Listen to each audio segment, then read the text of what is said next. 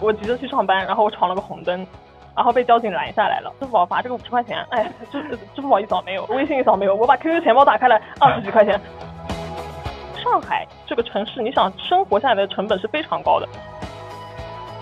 我就很大胆的去多开了 N 张卡，我当时最高持有的时候有八个行，总额度四十多万。前三年花钱啊，花到花到现在三十万，后三年还钱 还掉他这个二十五万。我告诉你们，不是女生就一定要待在老家。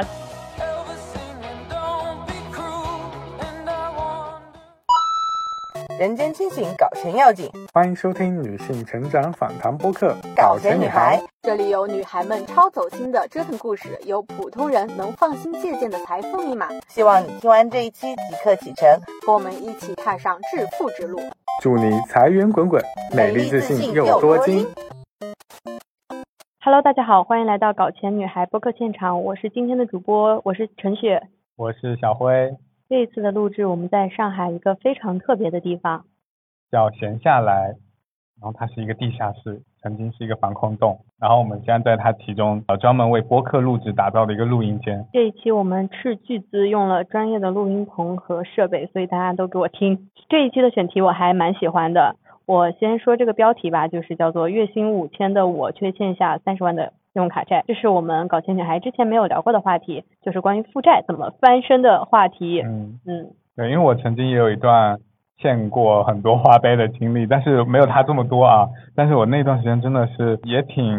烦的，因为你每次会看到那个账单嘛，然后就会总觉得自己好像背负着什么，就是那个心理压力是一直在的。然后有一段时间我真的就是痛定思痛，然后就求助了一个朋友说。一定要就是帮我就是解决这个问题，然后他就给我规划说你每个月还多少还多少怎么怎么样，然后其实很快就大概半年我还掉了。所以如果没有这个外力，其实我个人就是很陷入那种消费的惯性里面。所以我也很好奇他是怎么样逆风翻 盘把这个三十万还掉。如果有听友朋友，嗯，可能还是学生或者是上班族、月光族，有负债的这个压力，呃，可当然最好不要有啦。但是如果有的话，可以听一听他的故事。今天我们的嘉宾他叫做 Claire，我们来邀请他。呃，大家好，我是 Claire，然后我现在是一个在上海游戏公司就职的市场。啊，曾经在欠下那段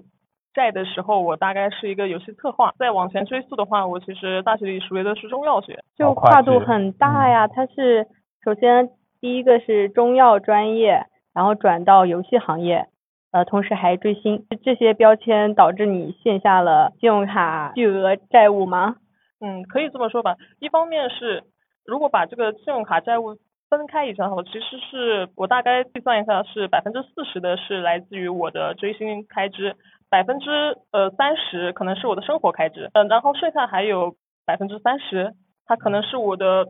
报课这些提升的开支。所以它也并不全都是我这个追星，只是一一开始支付宝给我一个可能是三千块钱或者两千块钱的额度的时候，我就开始越来越大胆的去花这些其实根本没有可能赚到的钱，我就不知道为什么就渐渐的开始培养起了这种超前消费的习惯，而且更重要的是对于一个刚刚从大学，因为大学是一个开支不是很大的那种地方，而且像吃饭什么的都会很相对来说价格比较便宜吧。但是我刚去拿到我第一份工作的时候，我发现 上海吃一顿饭是要三十块钱以上的，我吃一个早饭可能都要十几块。这个对于我之前刚刚大学的时候，可能一顿饭也就七八块钱，这个消费来说是完全不一样的。但在那个时候，我的月薪差不多到手只有四千两百块钱的基础上。那我就是完全负担不起我这样的一个生活开支。一七年毕业，在上海，月薪四千二。嗯，税后四千二，然后税前其实是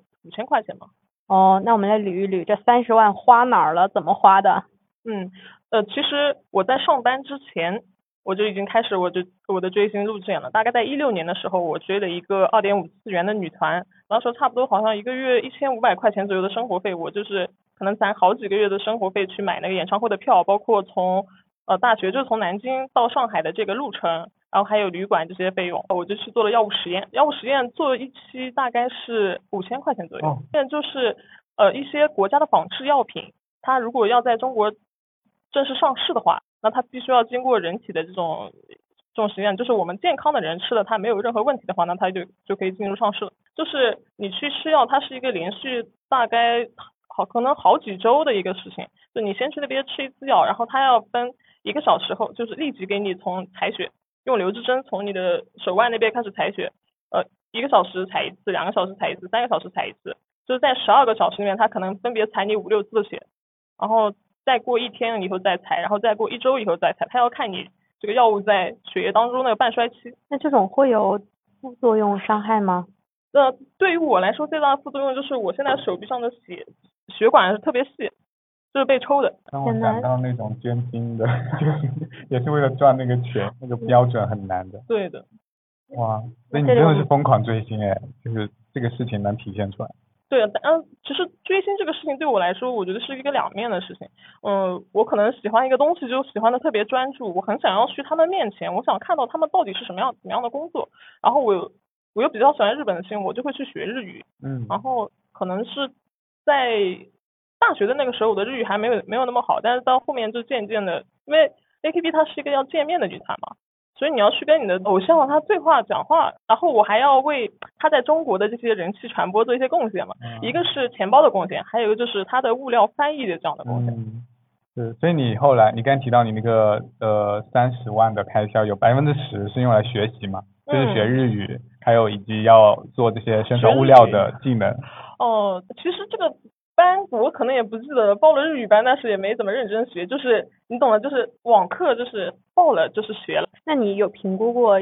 学一个课的费用对你当时会造成压力吗？完全没有，因为胆子特别大，我想说哇，我卖一次血五千块钱了。嗯，那我很好奇，你刚说 AKB 他们就这种要见面的，嗯，具体要花什么钱？就是在。追他们这件事，我只知道握手会是需要钱。哦，你很你很清楚。但我只知道这个要花钱，还有啥要花钱？呃，握手会就是他们的商法里面大概有包括这几种，第一个是握手，他们是通过卖唱片，然后卖的唱片以后，他有一个抽选的机会，就是你比如说你买一百张，像我的话，我可能一次性买七八十张嘛，然后这个时候我就嗯买七八十张，大概就是算上一百块钱一张的话，就要七八百块钱。啊，这个其实已经是小头了。然后如果我要去日本的话，八千块钱。哦，七八十张还是八千？这就是我欠这么多钱的原因，根本不知道自己花了多少钱。是。这就是我欠这么多钱的原因，就哦，有这么多吗？对啊，七八十张，一张一百块哎。嗯。怪不得，怪不得。不仅是握手，我想跟他合影，那而且而且合影也要抽啊。那那个可能就是买他的专辑，那一张就是两三百块钱，那我一次性可能也就买个十十张二十张，那就可以拍十张照。嗯，就是你抽，你是如果是。你没抽中的话，你就用手机跟他拍。然后如果你抽中的话，他就用拍立得跟你拍，然后在上面写你的名字，还写一个就是 two 签，然后还有那个，对对对对 对对对。然后你可以跟他指定你想要的那种姿势，啊因为日本人嘛，他的祝福可能就没有这么多。还有的话就是 AKB 他这个团的机制就是有个叫总选举，嗯，就是在对对，我我谁站在前排，我我谁唱的歌句数最多，那就是。让他就是靠你们投的真金白银嘛。一个 MV 的出镜的时间和歌词的占比数字的大多少？对，你的你的站位，你你比如说你站 C 位，那就不一样了。这个钱的话，它不一样。有的时候我们是买碟片来投票，有的时候我们是在应援会里面就直接给音乐会打钱，然后他们相当于直接把那个票回收便宜点的票，然后来那个。给他进行的，因为这样子一张 CD 它可以分成握手券，然后还有投票券，它里面同时带有这两个东西的时候，那六十块钱一张的 CD，那它可能握手券就是卖四十块钱，然后然后你的投票券卖二十块钱，差不多就是二十二十块钱左右一张投一张票的话，你这样就比较便宜嘛。就我们一定要一千块钱，我全部买成 CD 的话，我可能是为了去握手，但是我全部把它去收别人的那个。投票券的话，就是专门投给这个人。呃，怎么说呢？当时会觉得这个偶像是自己的心心里的支撑嘛。因为其实其实我当时生活也不是很容易，我大概是要大学毕业了。但我整个大学里就是和现在小朋友不一样。现在小朋友我发现他们都特别特别用功，很知道规划自己的未来。但是我不知道，我就是想我就要出去玩。嗯。我我我整天打游戏，我我不上我不上我不上课，我我就我就看偶像。每天其实我。有时候上就上课的时候也是比较敷衍的。我我的舍友叫我去上课，甚至他们最后叫我去拍毕业合影的时候，我也没有去拍。因为我觉得我哦很敷衍啊，就有什么意思？但是现在回头想想，可能那个时候有点抑郁的倾向，但是自己没有察觉到，我学习这件事情没有意义啊。然后别人可能是在大学期间积累这个工作经验，我就积累我的这个游戏经验。嗯，投的钱其实也不算很多，但是你想你在。你在那个社群里面，他有些人是有工作的嘛，他相比我这样的学生党，那他的金钱实力肯定不一样。但是你在那个攀比的环境下，你就会想，我我不管，我就是要花这个钱，因为你你你在那个呃，我们当时是用那个魔点那个众筹众筹平台，我不知道你们有没有没有用过众筹，很多产品在那里。对对对，就是那个，但是很多偶像就是用那个众筹，他不给你任何产品，就给你一些空头支票，但是他不是有进，就是你投钱的排行榜的吗？你相当于你越是核心粉丝，你在那个榜的上面就越前。嗯。只是这些事情，偶像根本就不会知道，他也不会在乎你。对。你现在再回看，有觉得那样的行为有后悔，或者觉得？嗯，我其实不后悔。嗯。因为我这么追星，也给我追来了工作。那我第一份工作，为什么我能接受这么低的一个工资？就是因为是做这个 IP 的游戏。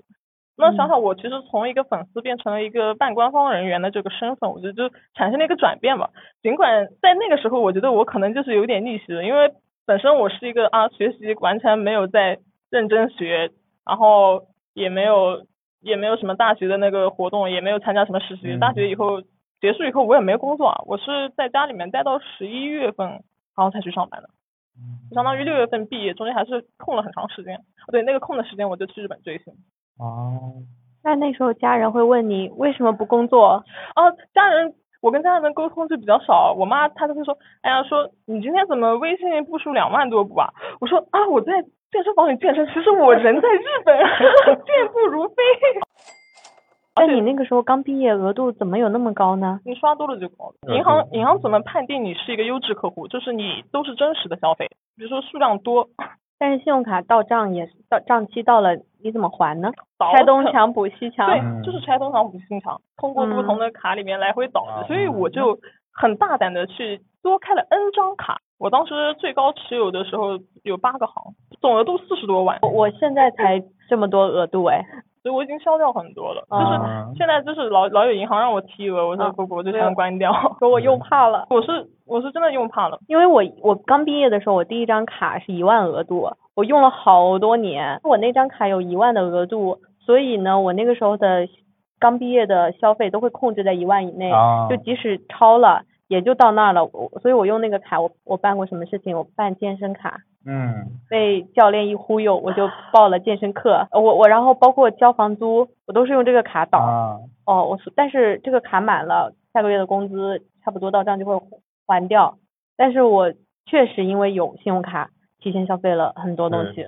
我就是呃样卡加花呗，然后我现在也不用信用卡了，我不敢用，吓死了，每个人都是不敢用，因为我觉得它很像是一个潘多拉的魔盒，对一旦你打开，然后你享受过几次的好处以后，你就有那个惯性，你就被欲望就被勾起来有一些临时的消费就会想，哎，反正信用卡付得起啊，我有五万额度。是的，所以我不知道你后来是怎么刹住车的。而且这个里面可能还有很长的。很很长的一段故事要讲，就是我其实和和怎么说和雪姨刚才的那个情况一样，就是他可能是我去剪个头发，然后他就忽悠你说你在办咱们家卡嘛，我就是当时我是一个刚刚毕业的学生，我哪有现在脸皮这么厚，只觉得我哎我是不是不好意思，人家会不会看不起我？我是一个从乡下来上海这种大城市里打工的女孩，我就我哎。我就怎么说呢？会为了这个面子，就是现在可能就直接拒绝，我说不要，我这就剪个头发就。我只要我只要剪个头发，然后最后逐渐被推销到你要做个护理，对，然后就三五百就没了。嗯。我我我就就不知道发生了什么，我现在才会觉得，当我感觉苗头不对的时候，我就是不要，以及我会我会拒绝，但那个时候还是蛮胆小的。嗯。对，我觉得好像是大家一个怎么说，刚进入社会的人一个。穷人羞耻。嗯，就会觉得啊，怎么办？我我竟然连这都买不起，难道在上海生活怎么居然这些都做不到吗？我就是能看到这么多花花世界，但是我却和他们距离这么的远。可能信用卡这些东西就是我的一个桥梁，或者说是一个飞机，把我从一个没有这么多见识的地方带到一个光怪陆离的销金窟里面。对，对我，我记得那个时候，我想，我确实有想健身的念头。但凡你去做规划，呃，健身教练就给你规划成一周你必须要来三次，一个月你就要十几堂课，而且必须要报，比如说四十课四十堂课起。我就想说，我能不能月付？然后他就说我们就是多少堂课起的。我想说，我的工资是按月领的，我为什么要包养你这么久？而且而且他会有一个很奇怪的理论啊，他会说，呃，就是我们我们我们可以很贴心的给你准备分期服务，说哎我们可以分期，我们可以刷信用卡哦，他会这样子引诱你。嗯，就，我觉得对于那个时间段的我来说，可能就是因为袋子里面没有钱，所以我就变得很自，也不是很自卑吧，就是很想要去把这个面子撑起来。嗯我说我想去日本，大家在社群里面啊，大家都去见偶像了，难道我就不见了吗？那你们给偶像投这么多钱，他有正眼看过你吗？没有吧？你你可能跟他见面，你还能跟他讲讲话，人家可以跟你呃微笑一下。其实现在想想也挺那个的，就是哦人家可能只是一个营业而已，你是他今天接待的这个上千个人里面的之一，你自己想想跟那么多人讲话，你有多累啊？你别说要求偶像去做这样的事情了。所以现在回过头看，真的要一一个词叫做量力而行。而且，嗯，追星这个东西一直都讲它对我的坏处嘛，但其实也讲一讲它对我的好处，就是它其实扩大了我很多的朋友接触的面。嗯我我其实现在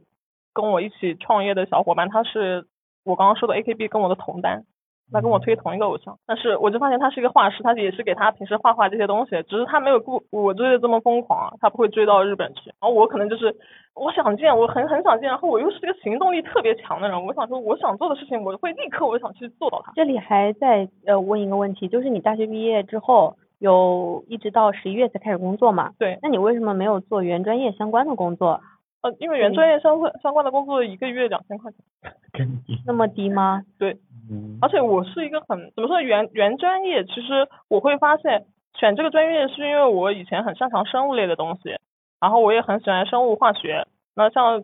中医呃中药这门课程，它其实就是药学，它就是有化学相关的内容。但是我一做发现啊，怎么每天都是待在实验室里，然后那个药物都有毒啊，我就嗯不想干那个东西啊。而且就是让我觉得每天生活也没有什么挑战性，就不好玩。呃，实习的时候要么是去那种呃化妆品的公司，就是化妆品中间制品，就是比如说我们从葡萄籽里面提取某种东西成分，然后或者是我去自己做玻尿酸，然后又或者是我在医院里面就药房里给人抓药嘛，那嗯。可能早上七点多钟上班，然后到晚上四点半就下班那个，我觉得那个生活很无聊啊，我我我心里就觉得我是那种适合大城市的人。那因为我我我老家就是生活很很普通，然后其实离上海很近啊，就在南通，但是我就觉得老家气氛那么无聊，而且我我要看偶像，我嗯我我我我我要玩儿，因为上海有这么多怎么说，就是给人家觉得有趣的东西，而且相对来说，你作为一个单身女性，她没有这么多人去催婚啊什么的，嗯，挺好的。她其实就是无形中通过热爱帮助她拓展了她的世界，她没有说就是固步自封在那个小城市或者在自己的这个专业里，而是她就是我要渴望去见偶像，我要去大城市，怎么怎么样，就是这个动力是来自追星，对，嗯其实也是通过，就像我们探索自己的方式是一样的，就是找到自己到底喜欢的是什么。嗯，虽然花了很多很高的成本，但是找到了就是好的。对，就是有时候在想花的这些钱，可能就是我要去花的钱，因为呃以前会想，哎呀，我要是把这些钱省下来该多好，我我现在可能都已经买个房子付个首付，就我其实在日本都可以已经买房了，就你买个乡下的房子完全可以买了，嗯，但是其实是给自己的一个培训教育嘛，就虽然付出了很很重很重的代价，而且我在后续的。就是前三年花钱啊，花到花到现在三十万，后三年还钱，还掉他这个二十五万，也真的是，就整个时间线拉的特别特别长，然后我又在过程中特别有纠葛又纠结，因为人在负债的状态下，就是状态其实非常不好的，抗风险的能力会非常差，工作有问题，或者是一些情绪上的焦虑，都会加重你的这份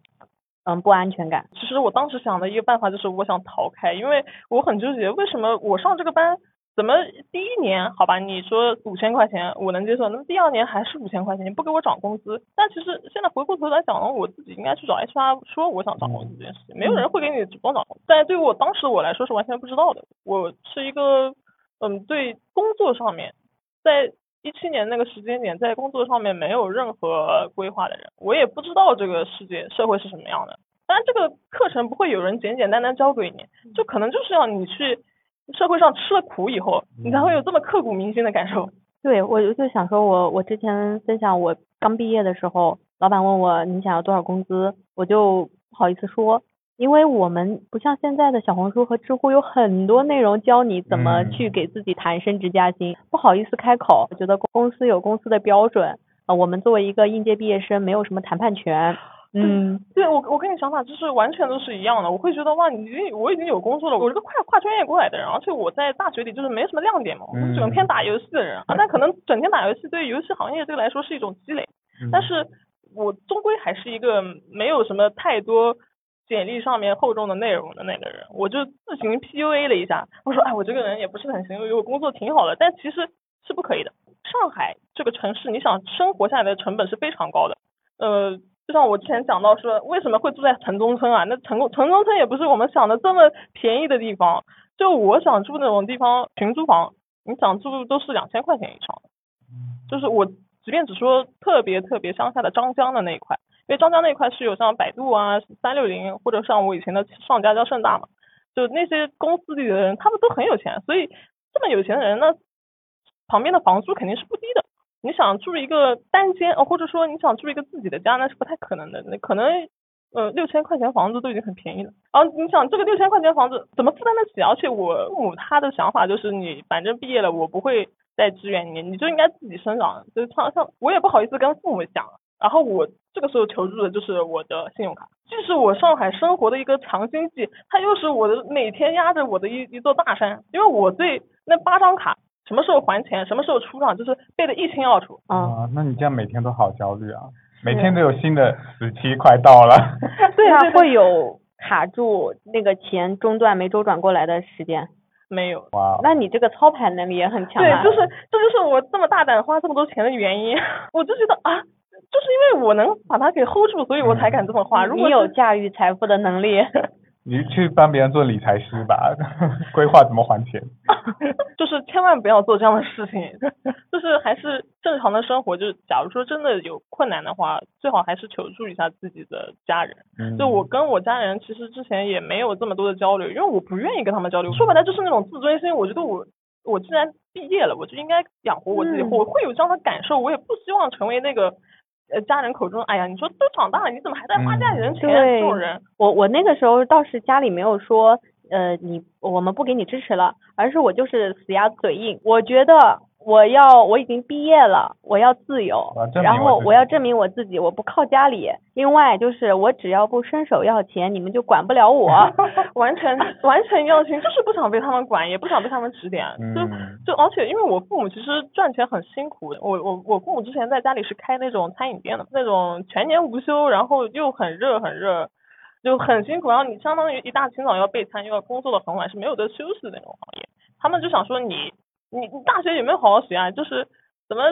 怎么出来了也工作也就这么点钱，你都不能养活自己。我当时其实我父母对我评价就是哦，包括我的呃姑姑啊什么，他们对我评价是哎呀，其实都不能养活自己啊。我看你什么时候就灰溜溜从上海回老家，嗯，所以我就特别嘴硬，我就一定不能这个样子。但是你看我这一边又有这么多的生活需求，就偷析一下我每天的这个呃每个月要花的钱，我拿到进账我算到四千五吧，我说多一点，嗯、呃，但是我的房租两千，那还剩下两千五。上海我算他一天吃饭，我很节省五十块钱，那一个月一个月就也要一千五就没有了。我上海我出门我打个车，我可能稍微远一点，因为有时候我们工作也可能要出门的，有时候也不一定有的报销。那你你随便打几次车，我觉得五六百的交通费肯定是要用掉的，而且跟朋友约一个饭局，啊，上海的话你可能一百多，那不是什么一顿要对啊至少一百多都不是什么好地方。嗯，也当然我那个时候也不想什么好地方，就已经已经不够了。而且你想，就是办公室大家大家偶尔喝一下奶茶，你你请了奶茶，嗯我买了咖啡给你，就是一杯咖啡好了，星巴克三十八。甚至你有没有那种就是大家一起点外卖，最后不好意思跟别人要钱？我确实会不好意思，但是我心心里会抱怨，我说你们怎么不主动给我？就我每次都主动，我第一时间我说，哎，我来来来，你钱给我。然后还有像公司，比方说有事，我要稍微垫付一点款项，比如说今天到录音棚里面来，那你不可能公司马上这个钱就报销给你，那这个钱也要花出去，就是总而言之，那四千多块钱是绝对不可能在上海活下去的。还有一个就是刚刚说到的，跟呃老板提升职加薪这件事情，因为我包括自己也有角色的转变嘛，我也有呃跟人合作或者是雇佣团队之后，发现一一旦出现人员的不稳定，就是两件事嘛，就是钱不够，第二个受委屈。如果你不说出来，真的没有人知道，也没有人想要去弥补或者挽回。呃，我觉得钱不够是最好解决的，就是你说多少，那我们来商量一下，能不能、能不能达成一致？如果不能达成一致，那就也就结束了。首先这个需求得合理嘛，对吧？所以那个时候就自己默默受委屈又不说，然后也没人知道，这个情况其实不好的。而且我现在发现，原来这个是这么多人的一个共性，就是大家原来都不敢说，其实是。嗯，当时也没有梳理好自己将来要怎么样，有有怎么样的工作路线，或者是我对这个职位有什么样的展望之类的东西，然后可能也就不敢跟自己的上司去提，也不知道啊，还有 HRBP 这个，还有还有这个岗位原来是可以找他的，就是我真的是完全是一张白纸，完全什么都不知道。其实我觉得那个时候，因为你还很年轻，然后呃经济实力不够，然后加上你对自己的过去的履历没有很自信嘛，你整个人其实是一个自我评价很低的一个状态，所以导致你可能做。不管是工作也好，还是怎么样，其实你都不太敢去争取。我觉得其实是两种状态。我对自己能力自我评价一直是 OK 的啊，我从来不觉得自己是有什么不如别人的地方，只是外界的评价，就是我会有个很割裂的状态。像这个游戏，怎么你们自己是从业人员，还没有我了解的多？你们对 IP 的了解怎么也不怎么多？然后或者是对一件事情会不会有这么深的探讨啊？就是我对自己能力其实一直是比较认可的，但是。有时候会觉得是外界的环境怎么样，但我又不敢把这一切都说出来，我也不知道怎么去跟人家争取。嗯，就是我不知道到底是我错了，还是这个外界的评价标准错了。对，我会在一个很矛盾的状态里面，所以当时我选的方法就是我要逃逃避，因为项目如果要上线的话，可能就会迎来裁员。然后它游游戏行业是这样的，就是他会把这个项目的团队减到一个能够比较。呃，低成本运营的状态嘛，差不多工作了两年多，也没有进行加薪，然后我又越来越花了多的钱，又就差不多欠了三十万的。那个时候，我就想了很大胆的事情，我说我要去日本留学。嗯。然后我就找了一个，我就找了一个中介帮我申请了一个日本的学校。然后当时就是疫情开始，呃，二零年的年初嘛，疫情开始，然后就居家办公，然后返复工以后就收到了我们团队要解散的那个消息，然后我就说我要去日本留学了。我我要跟你们拜拜，就是那种感觉。我说你们在这里看不上我啊，我要去日本留学了。结果就疫情嘛，我送出去的这个签证也没有办法用。啊，三月份辞职以后到六月份都没无所事事。然后我当时我的另外一个朋友就跟我说，你要不来我们公司上班吧，就是我现在上班的这个地方。他就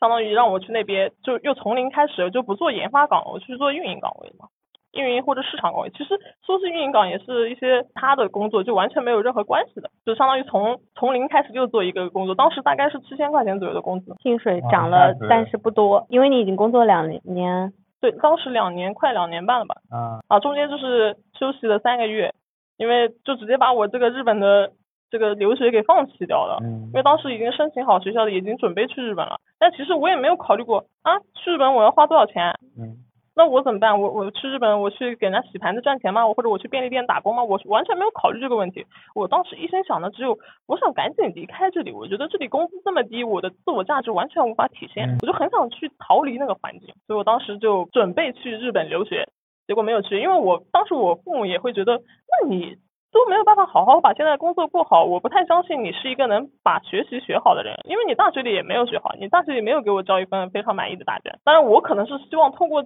通过这个事情来洗刷掉一些 你们对我的这个误解，而且而且当时是怎么说呢？越说做这个 IP，我当时是粉，但是越做就是越烦。就是离一个东西你很喜欢它，你离它太近的时候，你就发现了一些你看不到的点，你会觉得啊，他们偶像也只不过是普通人而已，而且会觉得啊，你怎么游戏行业这么压榨？我都两年多了，也 也没有任何涨薪的迹象，我就很郁闷。但这个钱就是债务也越积越多，人人也越来越郁闷。但是我就是那种表现的特别开朗的人，就相当于这些快都是压在我的心里的，都是回家自己默默算账单。对，默默算账单。但我我我父母不知道，我一个人啊一个月这个三十万大生意，每个月都在操盘三十万的 流水啊，一个一个月操三十万流水。我当时你知道我不是去申请这个日本签证吗？哎，我我一拉这个单子，哎，一年这个。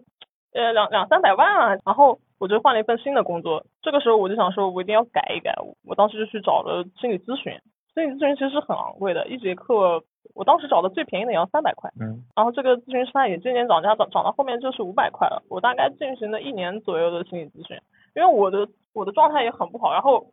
然后咨询师可能就慢慢的问我，就也我也没有先讲我其实是欠债，所以才特别焦虑，脾气就很容易暴怒。那个时候就哎很很焦躁，其实每天都在一个特别焦虑的情况。我是一个失眠非常严重的人，我根本就不能喝奶茶，也不能喝咖啡，我到现在也是。我可能喝一口咖啡好了，我一整个晚上都不要睡。然后，然后再加上再加上欠了三十万，你说谁睡 得好？咨询师有有最后发现你这个问题，有说你别找我咨询了，你先去用这个钱把卡债还了吧。当然，咨询师的很很好的地方就是他其实涨价了，但是他跟我说我们还是维持原来的价格，就是三百块钱一节嘛。那我觉得有的钱可能是必用的嘛，我也去跟我的家人慢慢的说了，慢慢的让我去化解了好几个问题，一个是跟家里人沟通的问题。我从来不去跟家里人沟通，因为我会觉得啊，我爸妈是怎么怎么看我的啊。但是其实咨询师就让我尝试着去做一下。那我我以前会觉得，哎，我爸妈是不是重男轻女，不喜欢我女孩儿，呃，会觉得什么孩子没出息啊，什么在上海待不下去的这种。但是我就渐渐的去跟他们互相交流，也也不像以前那样争吵，也不像以前那样，就是我开始愿意跟他们讲我生活上的事情，就是去互相理解，就相当于拉近了我和我父母之间的关系嘛。而且其实爸妈可以察觉得出来，因为。呃，像发年终奖的时候，我从来都是默不作声的，我没有给人家买礼物。过年的时候就是囊中羞涩，然后他们看我也不买衣服，就很奇怪，说啊你怎么也不买点什么新的衣服？就可能也是有一些察觉到的吧。然后最后我就是跟我的小姨和跟我的妈妈就是坦白了我的这个欠债的事情。嗯，哦，他们就说那这样吧，因为他们也没有那么多钱，可能就是先帮我拿了十万块钱，让我先去填一些，然后他们又去再借了一些钱，然后我。又做了一份新的工作嘛，因为新的工作当时是碰上了比项目比较好的时候，那那个时候就正好工资也是比之前高了很多，然后他也他也有主动涨薪，然后甚至还有年终奖，我简直就是受宠若惊。我说啊，而且那个地方居然还包饭，就是你也不像以前那么九九六加班了，就是相对来说生活作息也好了很多，我就可能就调理过来了吧，就渐渐渐的开始我去填那个钱，然后我再跟我。家里人坦白的过程当中，可能也拉近了跟他们之间的距离吧，然后渐渐也去和解啊。然后在我还债过程中，有个很重要的角色就是我的对象，他会，他当时可能还是个大学生，他他就跟我说，我虽然没有金钱去给你支撑什么，但是我会陪你一起度过这个难关嘛。那是什么时候你开始决定要改变现状上岸？嗯，就是我换了新工作以后，二零年的六月份，就是其实是就是我现在现在这家工作的公司嘛，然后它的项目也是。呃，业界里面比较 OK 的那种项目，所以还是搭上了一波红利吧。所以其实我感觉你还债很重要那个节点是做心理咨询，它打开了你自己的心扉，然后你敢于去向家庭求助、爸妈求助。是的，是的，不然你可能很久都还不上那个钱。对，因为因为你想，如果我只要有一天要操盘这个三十万。我相当于一个月就要花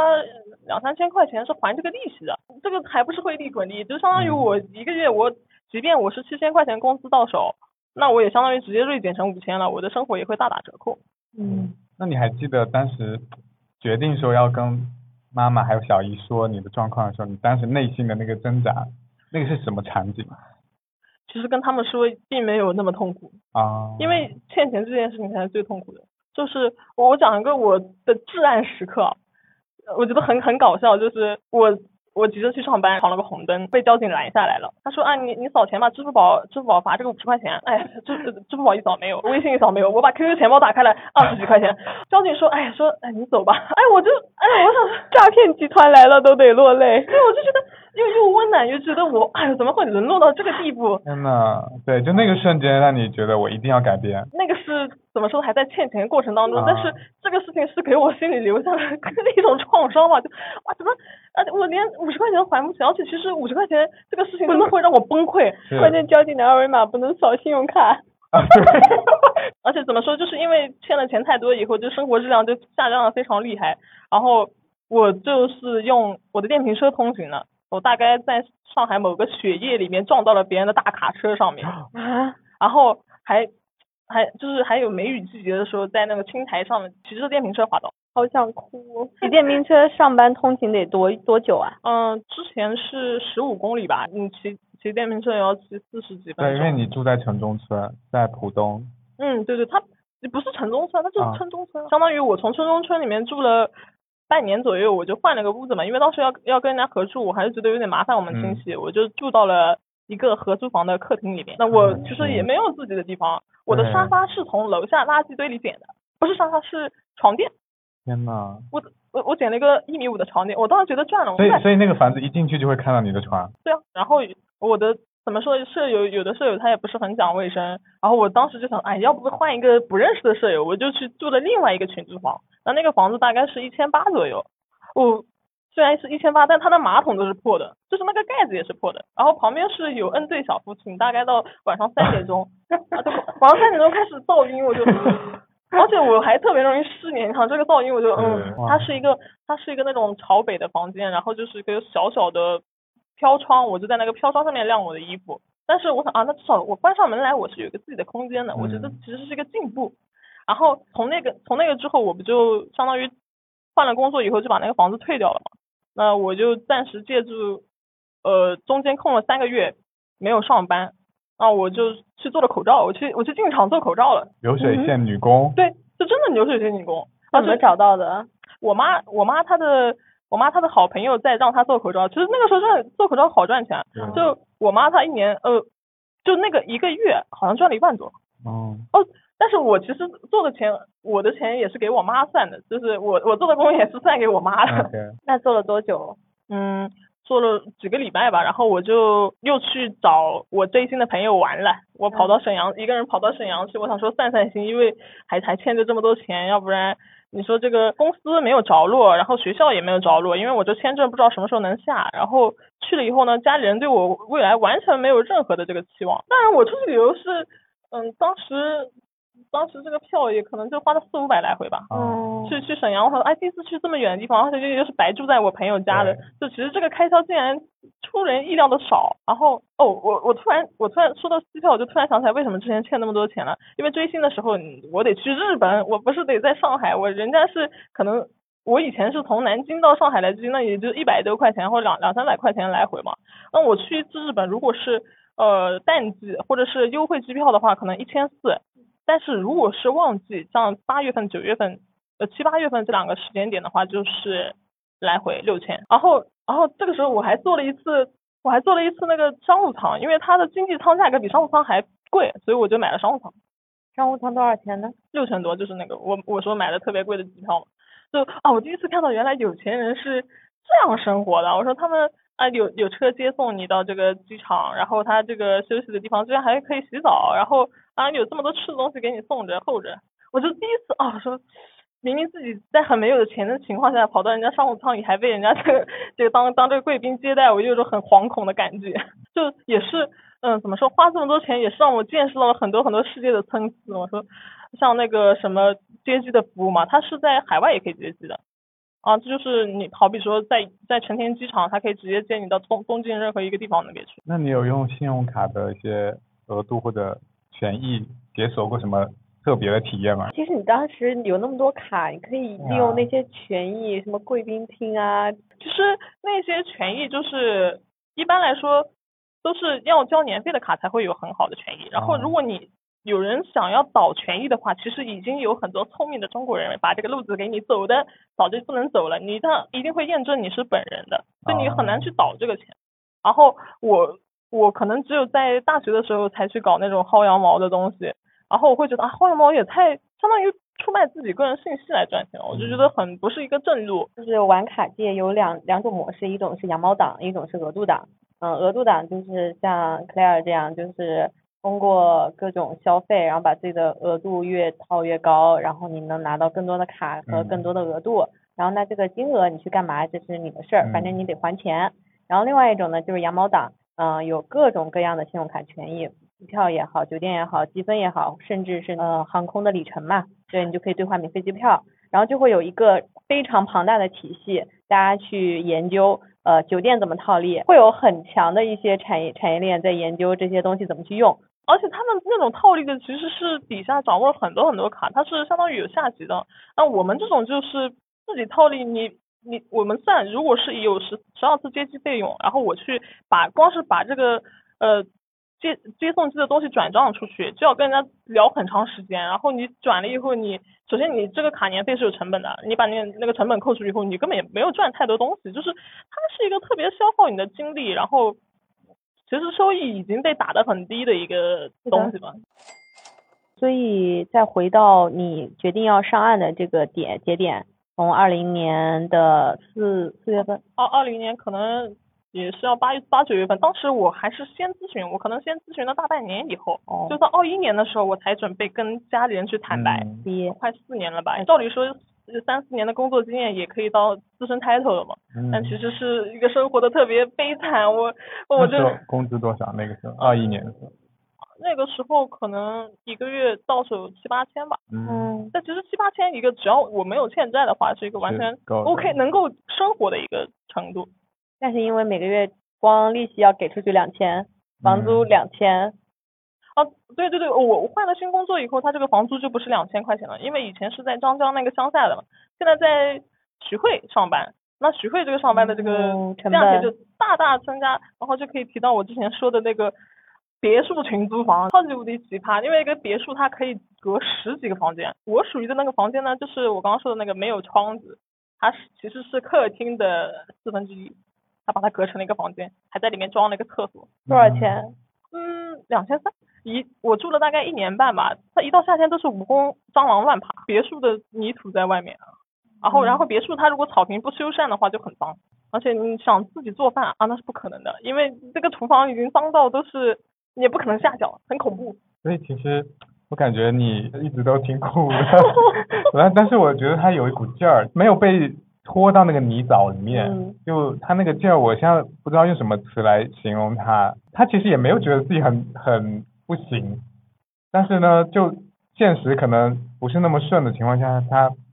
他也在寻找解决方案，就是可能说，哎，我要想要换工作，然后或者是呃靠心理咨询，然后去跟家里人求助等等，他在想办法救自己上岸。嗯，对，但我就不知道说，就是你中间那个没有放弃自己的那个那个精神那个力量，其实是从哪里来的，我不知道。因为有的人可能就会就破罐破摔了，或者就就真的觉得我很差，我就只能过这样的生活了。我其实我在想是一个认知自己的过程，就是我跟咨询师咨询的时候，我也会觉得啊，我是不是自我评价很低？但是我经过我们多次交流，我就会发现，其实我对自己的评价没有很低。就比方说，我一直很认可自己的学习能力，我我我很认可自己的冲劲，就是我会有很强的好奇心。虽然会有时候是那种有点愤青的感觉，但是就是这股这股愤怒成为了我的力量。我告诉你们，不是女生就一定要待在老家结婚嗯生子，就是我就是要摆脱这些东西。其实对金钱的把控能力其实还蛮强的，因为操盘每个月操盘三十万的项目都没有，对吧？出现对我的是我的我的征信报告上面是没有任何逾期的我对这个东西就了解很清楚，就是它有一个绝对不能逾越的界限，然后就是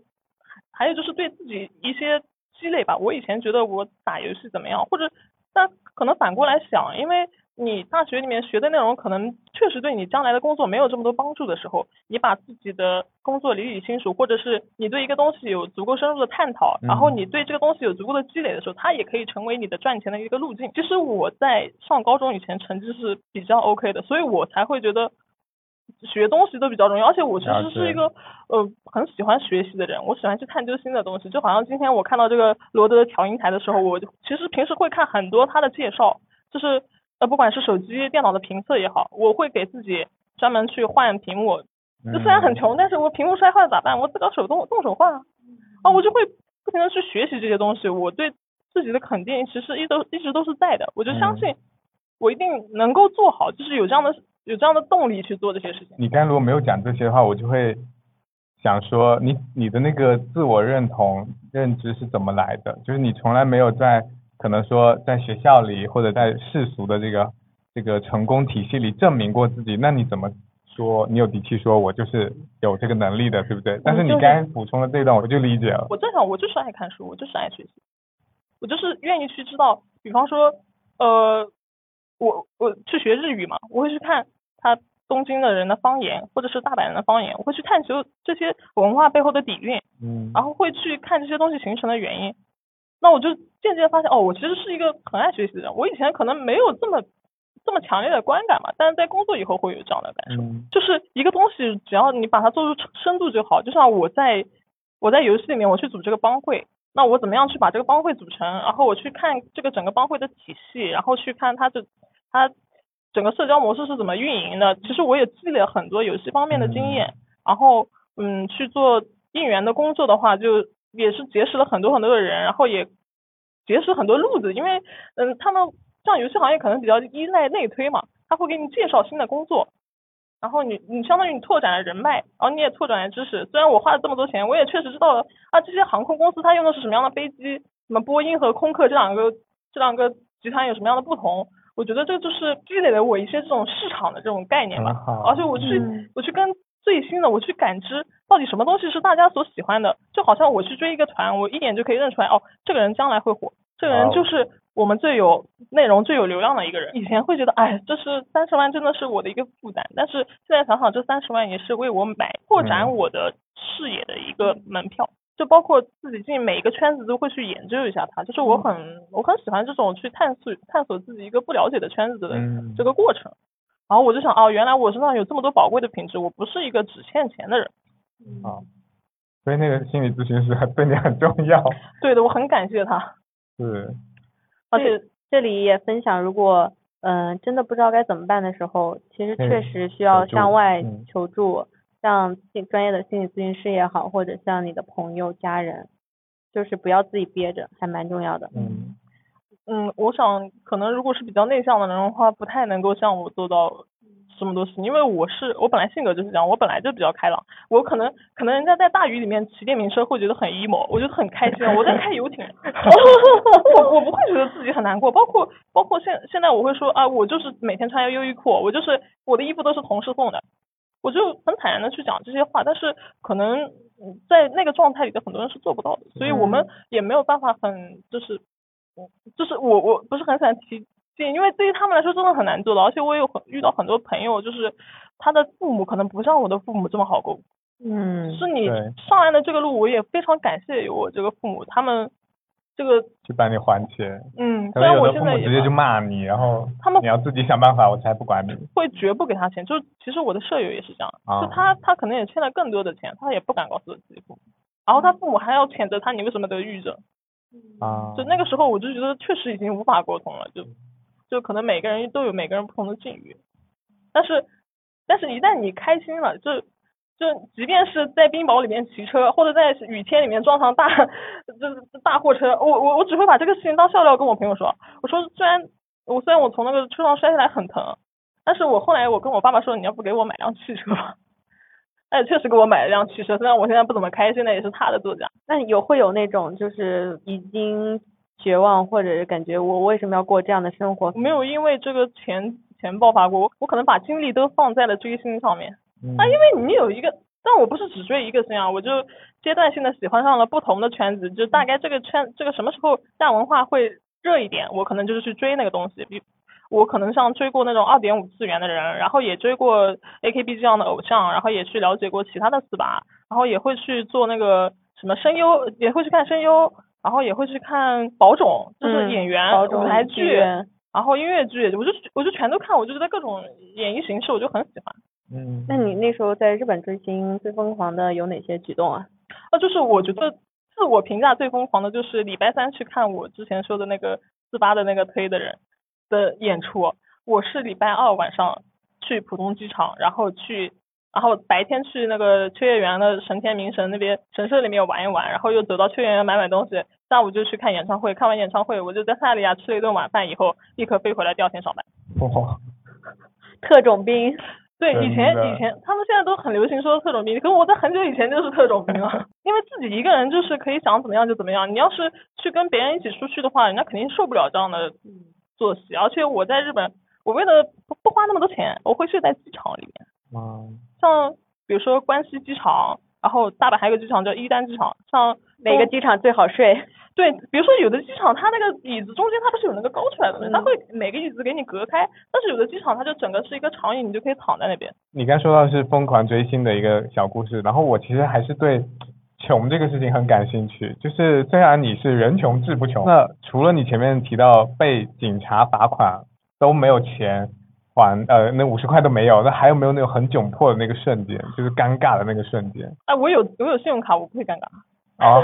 只要有卡，只要能让我刷卡还是有底气的。啊，你想我一下那个我我掏我掏三十万的生意，所以其实你其实没有那格种穷局够大，的感觉，对？我觉得还是格局，就就就不管这个钱是积蓄还是额度也好，为了有钱确实格局够大。嗯对啊，因为你想，如果公司现在给你一个项目，你就是要垫到一万多，你要垫两个月，那我我想说，那不管我就是自己出这个手续费，我就把这个工作完成。嗯。哦真的，他这个底气，因为我哪怕像你，比如说我我有信用卡可以操盘这个钱，我也会觉得这不属于我，然后我会有一种压力，就是我我就负重前行的那种感觉，嗯，就没有那么轻盈。但是我感觉你还要蛮轻盈的，所以这个轻盈让我付了两三年多三年左右的代价嘛，其实。但至少这两三年还是开心的。嗯，其实是不开心的，因为你你我我说了，我这个八天，嗯，是还还还钱的时间，然后他在还钱之前的五天，他会一直去提醒你嘛。其实这个数字是一直在我手机上的，我不可能装看不见。其实那个重量是一直压在我身上的，而且我的失眠就是越来越严重。只是因为我这个人精力比较好，所以才能做到这些事情。但其实如果换一个每天都要睡八个小时的人的话，肯定早就受不了了。我可能嗯我已经持续好多年只睡平均三到四个小时。主要是他心态不崩，我觉得这个很厉害。这么一想，我我以前到那个时候也没有心态特别崩，我就没有因为自己欠那么多钱发狂。而且我想象你住在那些很糟糕的地方的时候，你还能住一年半哎，嗯，其实这个我可以讲一下，因为我会去了解自己不知道的生活，我会觉得其实自己没有这么糟糕，就是会我会，也不是说拿别人的很苦的生活来对比，我会去看到一些事情，比方说。呃，你们知不知道日结工人？因为我之前会做一些就是拉货嘛，我我给公司拉货什么的时候，然后我会找外外外包公司，他们会去找日结公司、劳务公司再去找这些工人，嗯，然后我后来才知道，这些工人可能早上五点多钟就要起来，只是为了一天一百五十块钱。但我们作为甲方公司，可能给这些人支付要支付到三四百一个人，嗯但到到手也就一百多，他们就会住在那种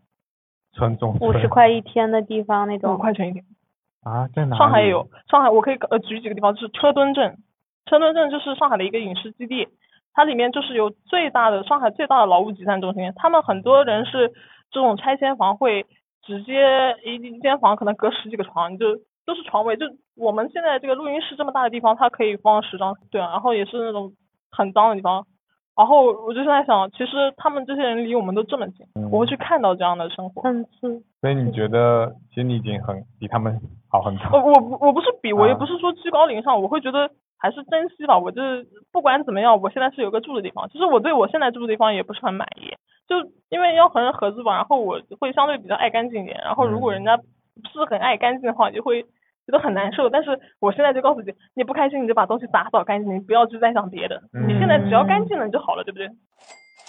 那你会给自己定一个目标，说，比如说我这样子的状态持续到什么时候不行，我一定要改变它，我要再往上一步，再让自己好起来，会有这样。其实我觉得现在就是一个机会，我觉得可能现在我就会去选择一些其他的事情来做。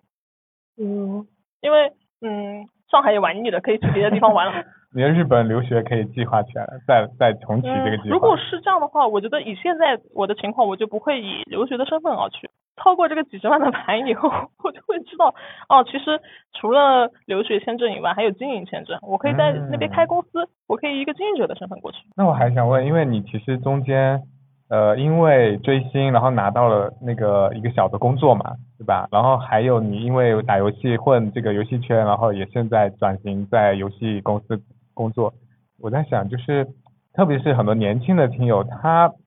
也很希望能够做一些跟自己喜欢的东西相关的工作。你怎么样可以，比如说让他们可以找到这样的机会，自己可以抓住这样的一个机会？嗯，我觉得就是永远在准备。我平时去刷一些东西，我会我会注意去看，就好像我去听一个人讲日语，我只是在看一个日剧，但是我会去记住他很多信息，就好像这个句式是什么样的，然后他现在就是尽量把自己接触到的信息都深度化。把它变成你自己的东西。因为很多时候不是你我想突击一下就可以完全成功的，它肯定是靠你一直以来的积累。就是一个是把东西积累的够多以后，很多事情就可以成为直觉。把喜欢的东西做成事业有好处吗？我觉得有的，就是你会有很强的主观能动性，你不会觉得我上班是在完成任务，或者是我只是一个赚钱的机器，不会的。他你你在做这件事情本身的时候，他就会有一个很强的成就感。嗯。然后我的话就会给自己很多的鼓励，就是哎，你看，就是有的时候完成一些不是很重要的东西，但是我也会告诉啊，很棒了，这个东西做的很好。虽然别人没有给我到这么多的肯定，但我对自己的肯定还是足够的，所以。嗯，如果还有这么多没有自信的人的话，我觉得不妨去多认可一下自己，即便这个事情非常的简单，也可以告诉自己啊，你很棒啊。比如比如说他会发现呃今天呃呃今天发现了楼下一个很好吃的东西，也可以告诉自己很棒。因为这也 可以吗？嗯，就我有一点冒牌者综合症，我不知道你心理咨询师有没有跟你说过这个词，就是别人夸你怎么怎么样，你就会觉得这个你夸的这个人不是我，我没有你夸的那么好。这是一种冒牌者综合症的心态，反正就是自我评价低嘛。就是不仅自己没有认可，而且还是别人在对你产生认可的时候，你也没有办法把这个带入进去。对，所以就会觉得我没有你说那么好，我很容易是这样的一个状态。会觉得很抱歉是吗？倒没有抱歉，就会觉得我没有那么好啦。对我没有那么好，我也没有说对不起谁，我就是我其实就是可能六七十分。然后只是外界不是那么了解我而已，所以我就很羡慕那种什么普信男。现在想想，其实普信是一个特别特别宝贵的品质。我也觉得，我很羡慕。真的真的不要去歧视普信男，但这个真的是一个特别特别宝贵的品质。他们有的时候对这个东西了解没有这么深，但是还敢这么大声的说，就是我们简简单只是把它说出来，就是下次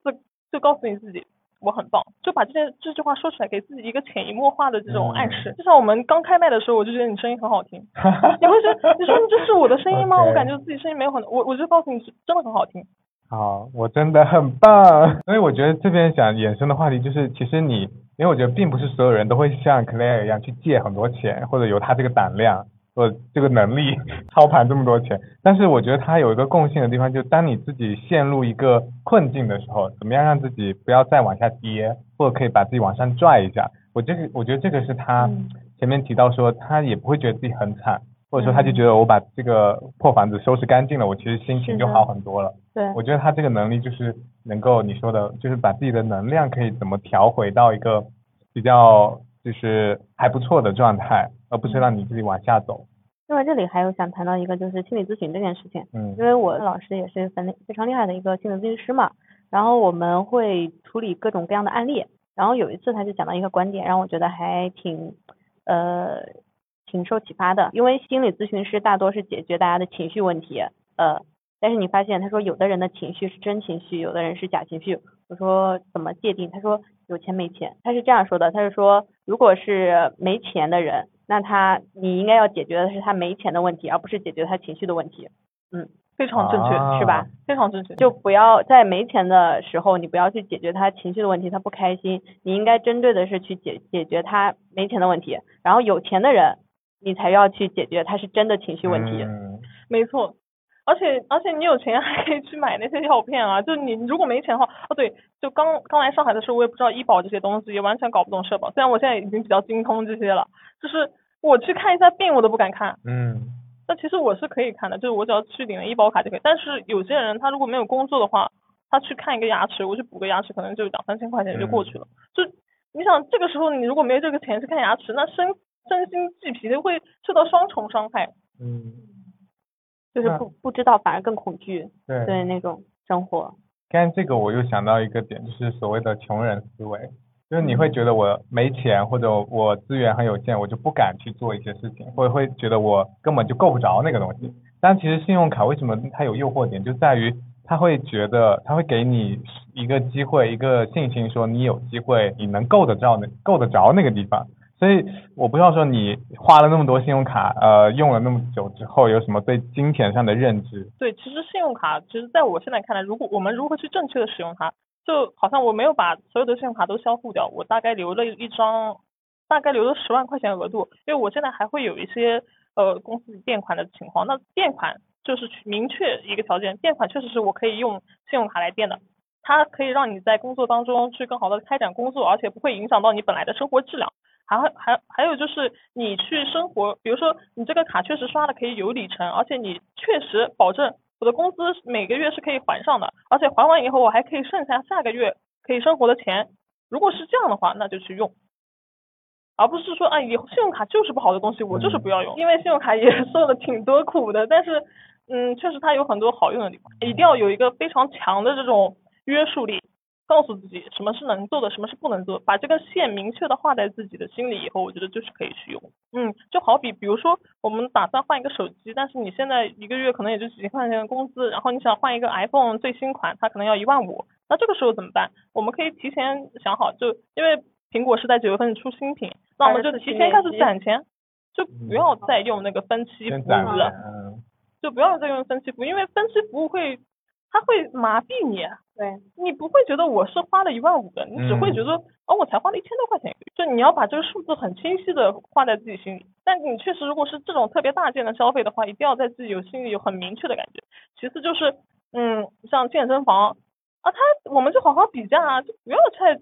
但是拒绝你，我说你们这些教练都是什么呀？我嗯什么给我规划的什么东西？我看你们还没有小红书给我规划的好。总而言之，就是拒绝那些特别高额的消费。如果你自己确实还没有这么多实力的话，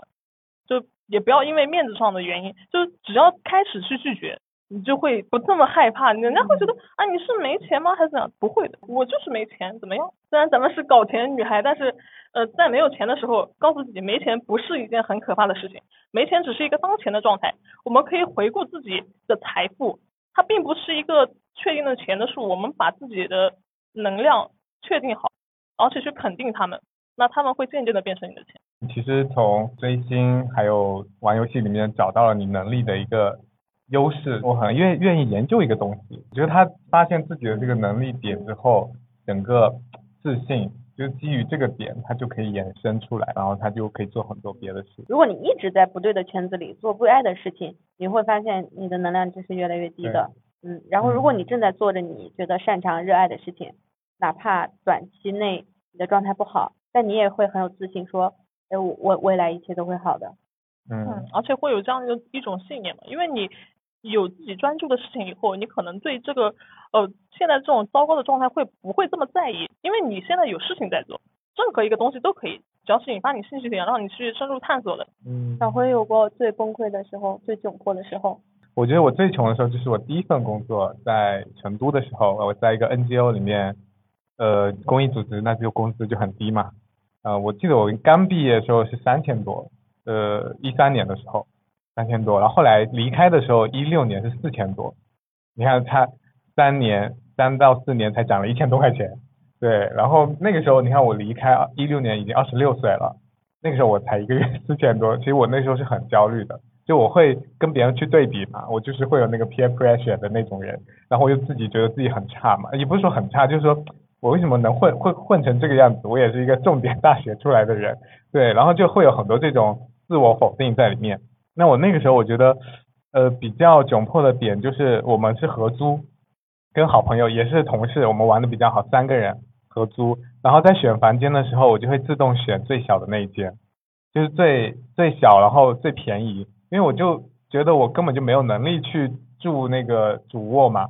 然后就会有一种很明显的对比，因为。大家都住在一起嘛，对吧？那你进门的时候你就已经 有一个阶层的区分了，而且那个阶层就是直接肉眼可见，那个房间就是小小的，也很害怕带朋友来家里，就不希望让他看到你住的那个状况。我前面为什么很好奇，他说，哎，就是在很差的这种条件下，自己没有陷入到里面去，能够把自己拽起来。因为真的，我觉得每个人都会有跌下去的那个谷底的时候，或者至暗时刻，但是很多人没有起来，就是就陷进去了。这个真的很，每个人的心态或者性格还真是挺不一样的，心态不崩真的很重要。但我打游戏心态会崩，所以我不爱玩，我不爱玩那种联机的游戏，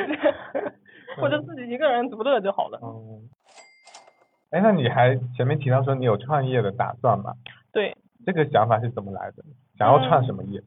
我我可能是有两条路线吧，一条路线可能就是做那种精品的日本旅游，就是。比方说，大家现在都去东京玩，那我可能就说带你们去那些什么呃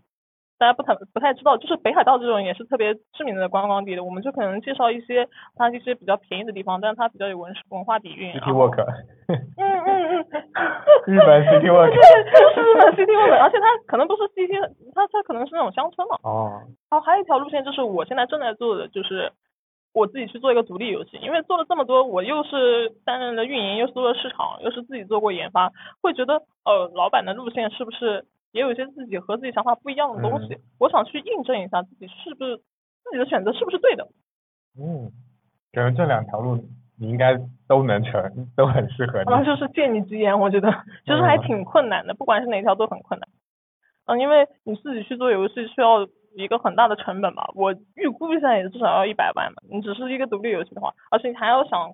过后是怎么样商业化运营。我不希望我是一个为爱发电的项目，嗯我希望它是一个健康的、能够搞钱的项目。因为商业可持续的东西，我才能把它做得越来越好，我可以才有更多的钱去把这个内容 IP 做得更更加好。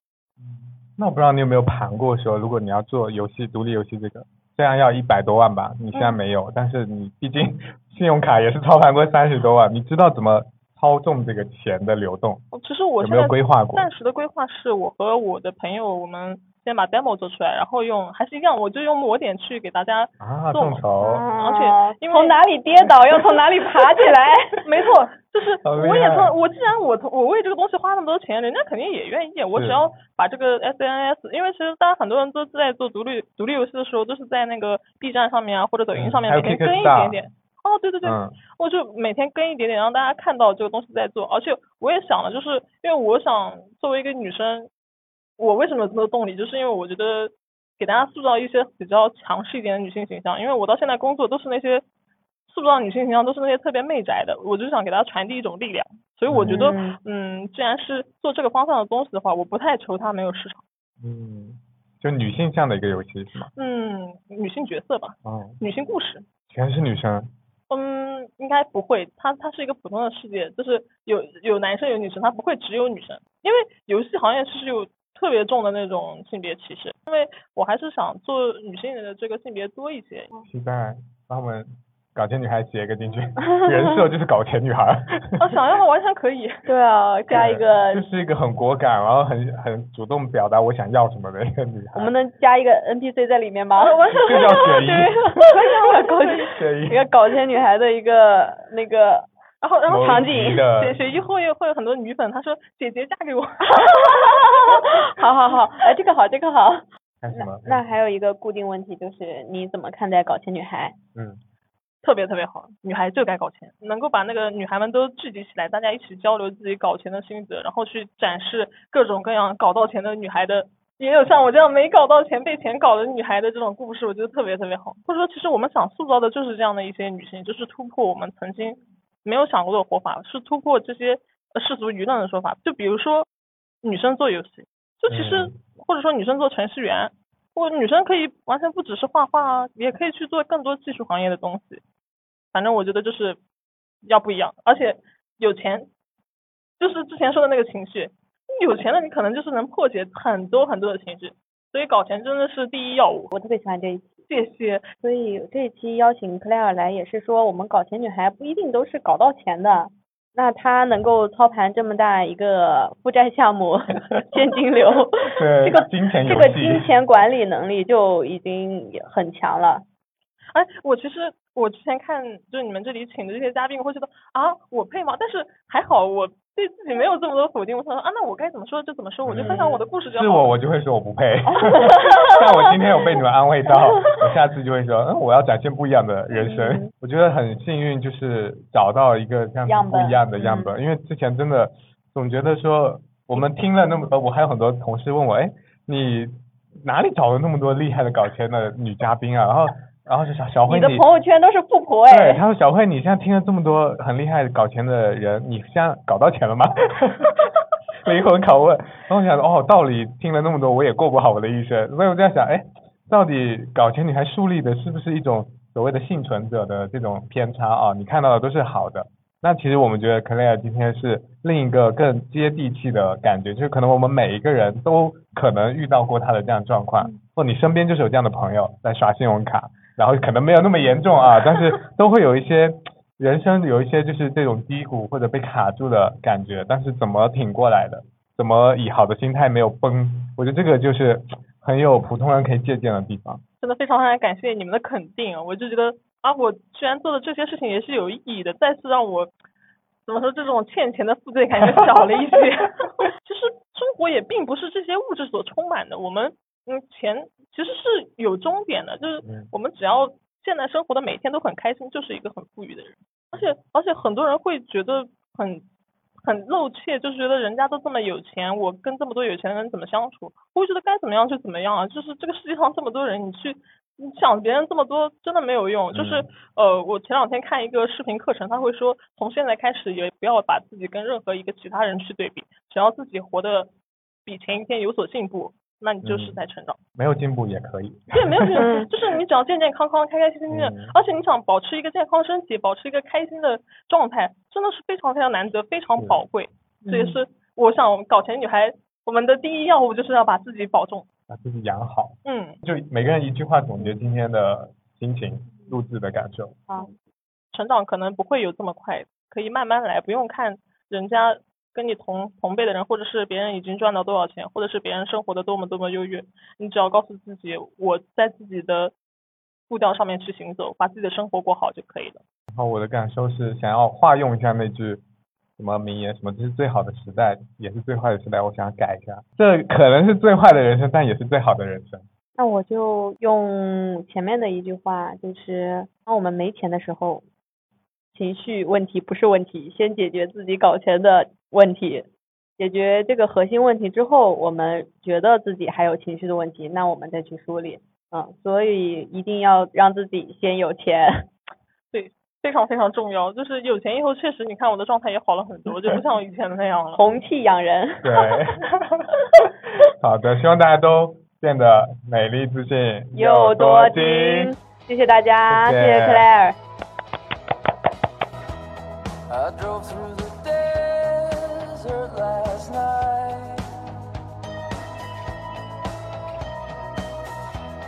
I carried the weight of our last fight.